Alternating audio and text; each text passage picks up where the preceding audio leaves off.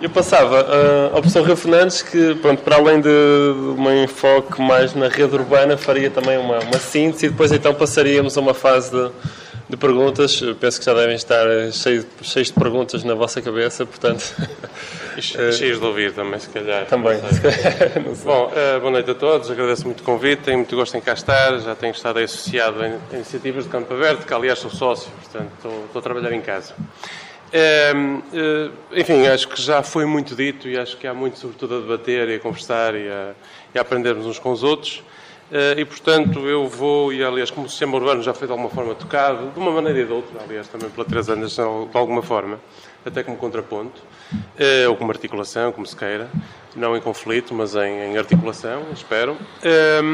Como assim foi, eu vou tentar não gastar mais de 15 minutos, em que avalizo 11 horas, Acho que vou ficar antes disso e vou tentar falar três coisas. Uma, o que temos. Dois, o que queremos. Três, o conseguiremos. é sugestivo. Vamos lá ver agora o que, é que, o que, é que está aqui dentro, não é? Mas isto tem graça. O que é que temos? Temos, temos uma realidade que muitas vezes eh, não valorizamos suficientemente. Eu até diria do ponto de vista político. Política, quer dizer, enfim, com pé grande, não é? Que é o facto de, eh, de termos uma concentração de pessoas, de atividades uh, económica, uh, que significa uh, uma concentração que entre Braga e Aveiro representa um terço da população portuguesa. Portanto, um terço da população portuguesa está entre Braga e Aveiro. Um outro terço está entre Leiria e Setúbal. E outro terço português espalha-se pelo território. Magnífico para todos. Quer dizer, é este território que nós temos. Aqui não há uma apreciação de é muito mais favorável a quem estiver concentrado ou mais favorável a quem está disperso. Depende do que nós entendemos como favorável na vida, na qualidade de vida, na nossa ligação ao território. Não é bem e mal, é o que temos. Agora, este território muitas vezes não é aproveitado, não é feito este diagnóstico, e não é aproveitado nesta, nesta sua qualidade. Boa, má, não é isso que eu estou a discutir. É a qualidade, é as características do território que nós temos. E, de facto, é um território assim, em que eh, se tem verificado um processo em que aumenta de alguma forma, a concentração, que eu diria que é o aumento da concentração dispersa, que é uma coisa curiosa, parece paradoxal, não é? Que é as pessoas concentram-se em territórios restritos do país, mas concentram-se de uma forma cada vez mais dispersa. Já não se concentram só naquilo que hoje chamamos centros históricos, não, aí até está, se está a perder a população, e está-se a ganhar à volta, ou nos interstícios, se quisermos. Isto é bom, isto é mau, não estão aqui juízes de valor em causa, embora haja aqui alguns aspectos que importa, que importa naturalmente um, equacionar no contexto de políticas de planeamento, que pretendem de alguma forma orientar a forma de, de utilização dos solos. Uh, mas é isto, digamos, são estas dinâmicas, é, esta, é este o diagnóstico, não é? É esta a situação uh, que nós temos. Uh, é uma situação, podíamos agora, isso ok? Portanto, é uma situação marcada no Noroeste, no Arco Metropolitano, no tal um terço de Portugal, enfim, que falta ali um bocadinho que está em Aveiro, enfim, a região, as questões administrativas uh, da, da, de um Ministério, não é? Levaram a isto. Outro Ministério já é completamente diferente, mas nós estamos aqui a, funcionar nesta região deste Ministério. Esperemos que um dia, enfim, a minha, minha a minha opinião, se quiserem. Esperamos que um dia os Ministérios se entendam todos e começarmos a falar em região norte e a perceber o que é que é a região norte, porque aqui esta é só a região norte do ambiente e do ordenamento do território, e mais alguns Ministérios, mas nem todos, não é? Hum, nesta região norte, se pensarmos o país a partir da sua urbanidade ou da forma como as pessoas se posicionam no território, eu diria que falta ali um bocadinho não é? do nosso arco, do nosso arco metropolitano. Ah, bom, neste arco metropolitano, o que é que se passa? Passa-se por razões históricas, nitidamente históricas, e também por um processo agora muito forte que aconteceu nos últimos 30 anos, ligado ao automóvel, ligado às infraestruturas, ligado. Enfim, uma coisa que aconteceu nos Estados Unidos mais ou menos há 60 ou 70 anos, entre nós aconteceu de uma forma brutal, bastante desregulada, apesar de haver muitos PDMs e muitas coisas, muito desregulada. É, é, de uma forma muito rápida, muito brutal e que ainda hoje estamos a tentar digerir, não é? Enfim, agora aqui a crise financeira, o mercado imobiliário, vinhamos aí a falar por caminho, vai tratar da gestão, não é? Porque, entretanto, as coisas abrandaram muito.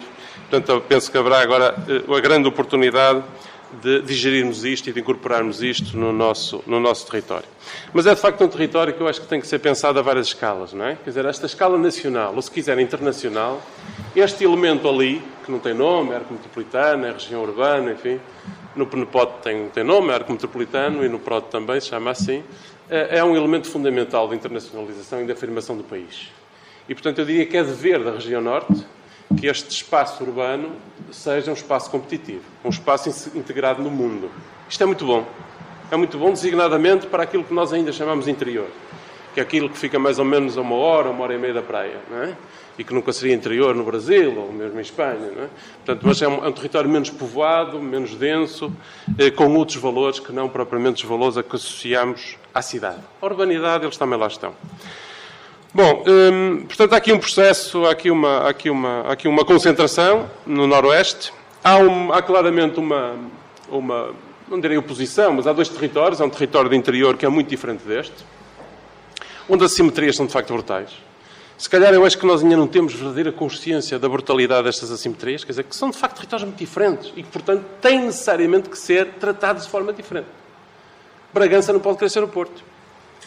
Não pode. Não deve não é? Se não sai caro a nós, se calhar para Bragança não serve de grande coisa. Portanto, há aqui questões de eficiência em que o planeamento tem naturalmente que responder.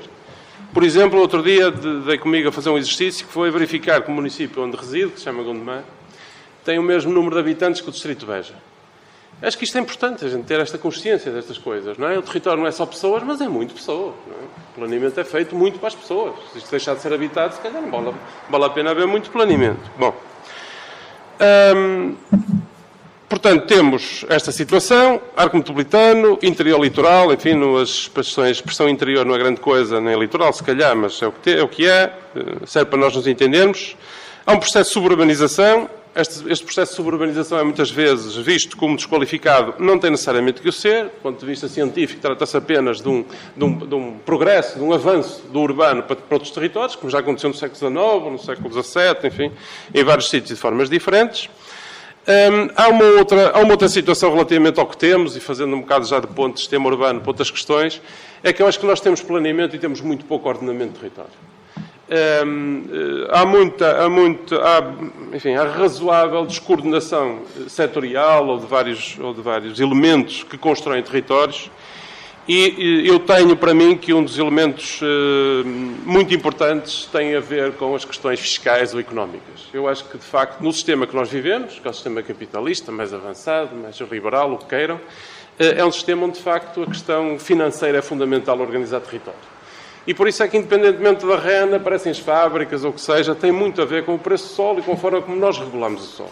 E, portanto, o entendimento é que um, será muito bom, e tem, tem havido esse esforço, que, associado aos planos, uh, existam esforços que não sejam apenas esforços setoriais de um Ministério, mas seja, têm que ser esforços coordenados de vários setores, designadamente na dimensão fiscal. Um, outro elemento, também ligado mais ao ordenamento território que propriamente a, a, a, sistema, a sistema urbano, mas é muito importante para o sistema urbano, eh, é que nós eh, tínhamos eh, planos, portanto, tais planos gerais, sobretudo PDMs, que entraram um bocadinho à bruta e à força em Portugal, e entraram tardiamente, como é óbvio, mas tudo bem, ainda bem que entraram. Uh, tivemos um, um programa nacional, não um plano, mas um programa das políticas para o país, e de facto fazia muita falta haver, haver existirem planos regionais. Uh, demoraram algum tempo a acabar, enfim, estão aí para ser aprovados, ainda bem que existem e têm que ter consequências. Aí acompanho perfeitamente a Teresa Anderson. Nós não podemos andar a brincar ao planeamento. Acho que já se fizeram demasiado, demasiados planos pouco consequentes. Uh, e não está em causa a capacidade dos técnicos de fazer os planos, nem dos políticos tentar respeitá-los. É que muitas vezes a desarticulação entre os vários setores fazem com que os planos sejam muito pouco úteis, de facto, para melhorar a qualidade de vida das pessoas. E é para isso que eles devem servir, para tornar o território um fator de desenvolvimento. Não é apenas para dizer que acham que é melhor que se constrói ali do que acolá ou, ou o que é que seja.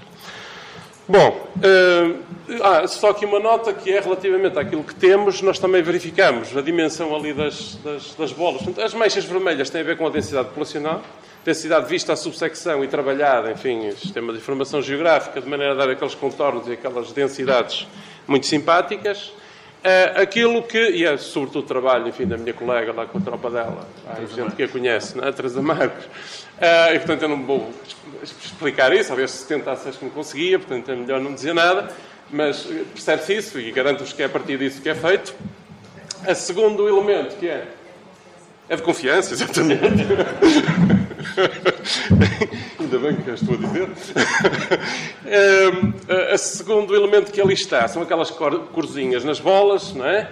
Portanto, aquelas cores têm a ver com a. diria o quê? Com. Bem, isto tem linguagem técnica, mas tentando traduzir de forma rápida, que lá já sabão os meus 5 minutos de diagnóstico, é que aquilo marca qualidade urbana diversidade de funções, eh, eh, enfim, vários, vários aspectos morfológicos, funcionais, relacionais também, sobretudo morfológicos e funcionais, que aponta para a diversidade, ou se quiserem níveis, enfim, trazendo para aqui um bocado as questões da hierarquia, de alguma maneira, eh, do ponto de vista, sobretudo, funcional e morfológico. Ora, isso permite ver várias coisas, por exemplo, que o Porto e Braga estão na Champions League, é? que Gaia, Matosinhos, Guimarães, Viana do Castelo, Vila Real e Bragança estão na primeira divisão, Uh, e depois aparecem uma série de outros, designadamente, por exemplo, Gondomar, Valongo e Maia, um bocadinho mais abaixo, não é? Embora tenha muita gente. Uh, é muito interessante verificar como isto, de alguma forma, ainda reflete aquilo que foi a estrutura do nosso território com os distritos, com as capitais de distrito, não é? Quer dizer, porque Bragança tem uma bolinha, como veem, que é uma bolinha assim do género de que é de Vila Verde, talvez, não é? Ou, ou Amares, não é? Mas tem a cor, tem a cor da primeira divisão, não é? Porque é capital distrito, tem o tribunal, tem o não sei quê, tem até, não é? Bom, portanto, acho que dá, uma, dá um matiz muito interessante para vermos estas coisas da dimensão e da diversidade. A partir deste diagnóstico, nós avançamos. Ah, ok, vou passar. Está bem, pode ser, pode ser. Uh, nós avançamos para uns exercícios que eu vou passar rápido, até porque o entendimento que eu faço, mas não está cá a Teresa, não sei se fica aborrecida, isto fica gravado, não é? Mas é que não correu muito bem, vamos dizer assim. Foi um exercício para tentar ver a relação entre, entre cidades, entre municípios, como é que isto funcionava do ponto de vista relacional, quem é que se entendia com quem, para que temas é que se entendia, que projetos comuns é que havia. Uh, acho que este era um esforço, era um exercício que, enfim, que, que valerá a pena voltar a ele, seguramente não, enfim, permitiu algumas, permitiu algumas, algumas, que é, algumas reflexões e algumas uh, constatações, mas apesar de tudo não, não tem a solidez, se quiserem, suficiente para, para ganharmos a partir daqui grandes convicções uh, relativamente ao, ao, relacionamento e depois avançamos, julgo que é parecido com o que se viu antes, não era este. Deixa-me ver se tem outro a seguir. Não tem? Ok, pode vir atrás. Bom, ok. Uh, não era bem este que eu queria mostrar, este foi o mesmo que o Manuel Miranda passou. Mas um, ehm, dizia, o que, o que queremos? O que queremos é um pouco isto, que é, do ponto de vista do, do sistema urbano, uh, assumir claramente que o nosso maior fator de competitividade regional se chama Porto. Só que o Porto não se chama só o município do Porto. Quando falamos em Porto, estamos a falar do, da aglomeração metropolitana do Porto, portanto, estamos a falar do, do, município do Porto com os municípios à volta, se quiser. Ou do município de Matosinhos e de Meia com os que ficam abaixo, se quiserem. É outra maneira de ver, não é? Ou de Gondomar com os que ficam ao, ao ocidente. É engraçado também ver assim, não é? Portanto, é este território, este território urbano onde nós uh, moramos, vamos às compras, trabalhamos uh, e funciona, funciona como uma cidade, não é? Cidade do século XXI se houvesse uma reforma administrativa, acho que seria esta, não é? Pelo menos se tivesse a visão que teve a do século XIX. Uh, portanto, esta é a cidade e é o elemento mais competitivo da região. E quando, quando se fala em elemento mais competitivo, uh, por um lado, é que será, é e será enfim, e será o mais internacionalizado, o que promove maior inovação, o que tem mais condições para isso, e simultaneamente é regional, ou seja, devia estar ao serviço da região. Mais um bocadinho, devia ser fator de coesão para toda a região. É? Portanto, há esta dimensão e há esta centralidade, ou se quiserem, esta responsabilidade desta, eh, deste aglomerado metropolitano. Não entrarei pelas políticas, quer dizer, politicamente era muito importante que este aglomerado coordenasse melhor a sua eficácia e este seu papel de responsabilidade regional. Claro que sim, é? Mas isso, enfim, não, não caberá ao PROT. Eh, ao PROT cabe, apesar de tudo, apontar algumas, algumas indicações e forçar um bocadinho alguns, algumas dinâmicas e, como digo, seguramente terá consequências, mas estas são muito, de facto, de dimensão política e não apenas da dimensão de planeamento. Uma outra cidade que nós vimos há pouco no diagnóstico destaca-se das demais, chama-se Braga. Destaca-se em duas dimensões. Uma, populacional, de presença, e outra, de diversidade, de funcionalidade. Além disso, tem uma enorme dinâmica, não é? E, portanto, Braga... E tem outros fatores, agora, se pensarmos do ponto de vista regional. É que é claramente a terceira polaridade urbana do país Quer dizer, passou Coimbra, não tem nada a ver com Setúbal, nem é Almada ou, ou Gondomar, quer dizer, não é periferia de coisa nenhuma, não é? É uma polaridade urbana muito importante. Portanto, é muito importante para, para, para o Norte. E é muito importante para esta região metropolitana, o arco metropolitano, que existam polaridades fortes que não apenas a central, não é? esvaziar todo o resto. Não há vantagem nisto. Enfim, de acordo com os, com os, estudos que se fazem sobre estas coisas, tanto quanto é possível demonstrar o que é que seja nesta matéria, tudo aponta para que haja muito mais vantagens no, no policentrismo e haver várias cidades fortes do que apenas uma forte e um conjunto de periferias. É? E, portanto, é muito importante que exista uma cidade de Braga forte, daí estar na mesma cor na mesma divisão do Porto, embora aqui o Porto tenha este efeito quadrado, que é para lhe dar enfim, outra expressão, que é uma expressão claramente internacional e que salta, e que tem que saltar a nível nacional, aparecer, a competir com Lisboa e com mais nada. E há aqui um esforço voluntarista, que é de planeamento e que é de política, porque esse planeamento é muito político, de facto, quer dizer que queremos que Vila Real, com Régua e Lamego, possa desempenhar um papel semelhante a Braga. Não vai ser nada fácil, não tem a mesma população, não tem eh, diversidade funcional, tem alguma, mas quer dizer, mas não se compara, porque quando depois vemos a dimensão da universidade verificamos que são muito diferentes. Portanto, parte mais abaixo, mas a ideia é que do ponto de vista regional e como fator de coesão, como elemento fundamental de, amarrar, se quiserem, trazer todo o chamado interior para a internacionalização, para os níveis de maior inovação e de qualidade, é muito importante que haja esta aposta de coesão, esta aposta voluntarista, de puxar por Vila Real e, para isso, levar outros aglomerados urbanos ali à volta, a ver se conseguimos justificar que chegue, sei lá, equipamentos estruturantes de públicos, eh, qualificação do, da, do, espaço urbano, etc., a níveis comparáveis a Braga e Porto. É uma, é um, é um, há aqui algum voluntarismo, sem dúvida.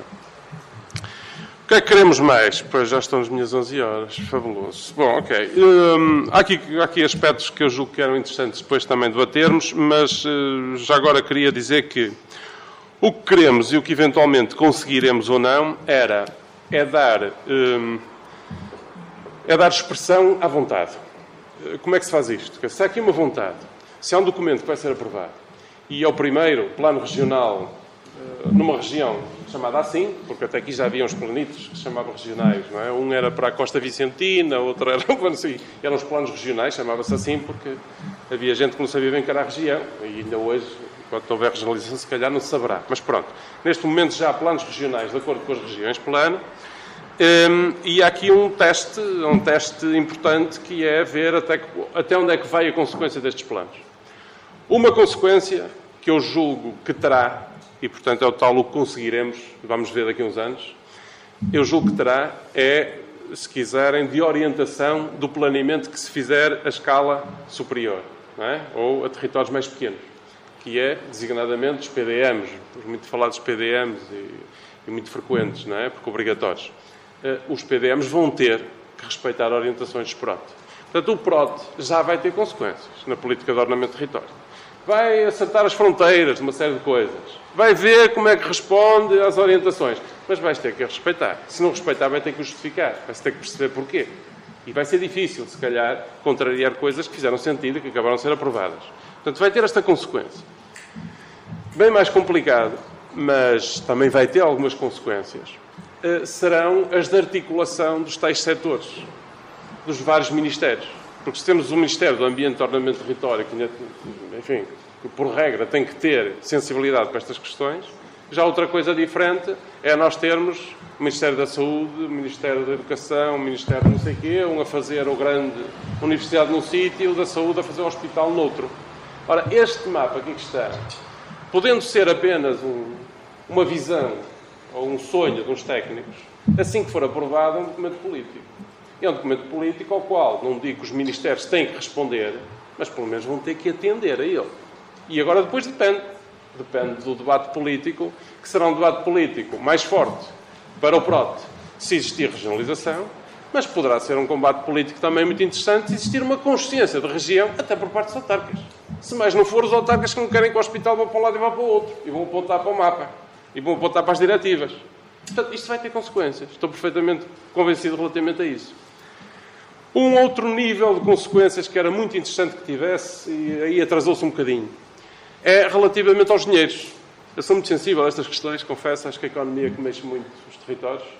E eu acho que o CRAN, o quadro de referência estratégico nacional, que tem uma política de cidades, que tem documentos de política de cidades muito bons, gosto muito, do Polis 21, enfim, tem pouco a ver com o Polis anterior, mas manteve o nome, mas agora tem o 21. Tem belíssimos instrumentos de intervenção urbana, que eu acho que estão ao nível dos de última geração no quadro europeu, enfim, mais evoluído, se quiserem, Holanda, etc. Reino Unido, por aí fora. Eh, era ótimo se a seleção das intervenções correspondesse àquilo que são definidas como as prioridades da região. Aí o PROT atrasou-se um bocadinho, foi pena, porque os autarcas já estavam com as orelhas atentas. Mas ainda veio a tempo, ainda veio a tempo, ter foi. influência. Já sentem? Ok. Já foi. Pois, já malta a refilar e tal. Não, Portanto, não, não, não, é que já tem havido uma legislação urbana que tem usado isto como critério de seleção. Magnífico, ok. Embora Portanto, não estando aprovado formalmente, tá mas... Portanto, já começa a ter consequências também nos dinheiros. Uh, quarto desafio. Quarto, bom, okay, já falei da coordenação e naturalmente fiscal também. O quarto desafio acho que é um desafio da educação para a cidadania, se quiserem. Das cidades a aprenderem território. Da valorização do território como fator de desenvolvimento acho que ainda, eh, digamos, há aqui um, há que dar um salto da visão do território como mapa, como uma espacialização de uma coisa, como um suporte abstrato, como uma coisa neutra, e começar a pensar o desenvolvimento do território, a valorização do território e a cidadania associada ao território. E eu acho que também se está a caminhar nisto. E a caminhar, desde logo, na, na necessidade das pessoas discutirem o que é que é melhor para os seus territórios. E não apenas na vantagem individual ou no respeito eh, reverencial dos técnicos, que é que sabem o que é melhor para nós. E este envolvimento das pessoas no planeamento por via do processo, a participação, eh, o PROD também tem um conjunto de orientações. Há muitos planos e instrumentos de planeamento que têm essas orientações, designadamente eh, estes do Polis 21, por exemplo, as parcerias para a regeneração urbana. E, digamos, fica esta também esta, esta convicção, também pergunta, que é, eu espero que daqui a 10 anos, com este PROT, também na região exista uma muito melhor, maior consciência do território como fator de coesão, cidadania e desenvolvimento nas suas várias dimensões. Ok, fico-me para o debate, já fui em 20 minutos. Obrigado. Muito obrigado.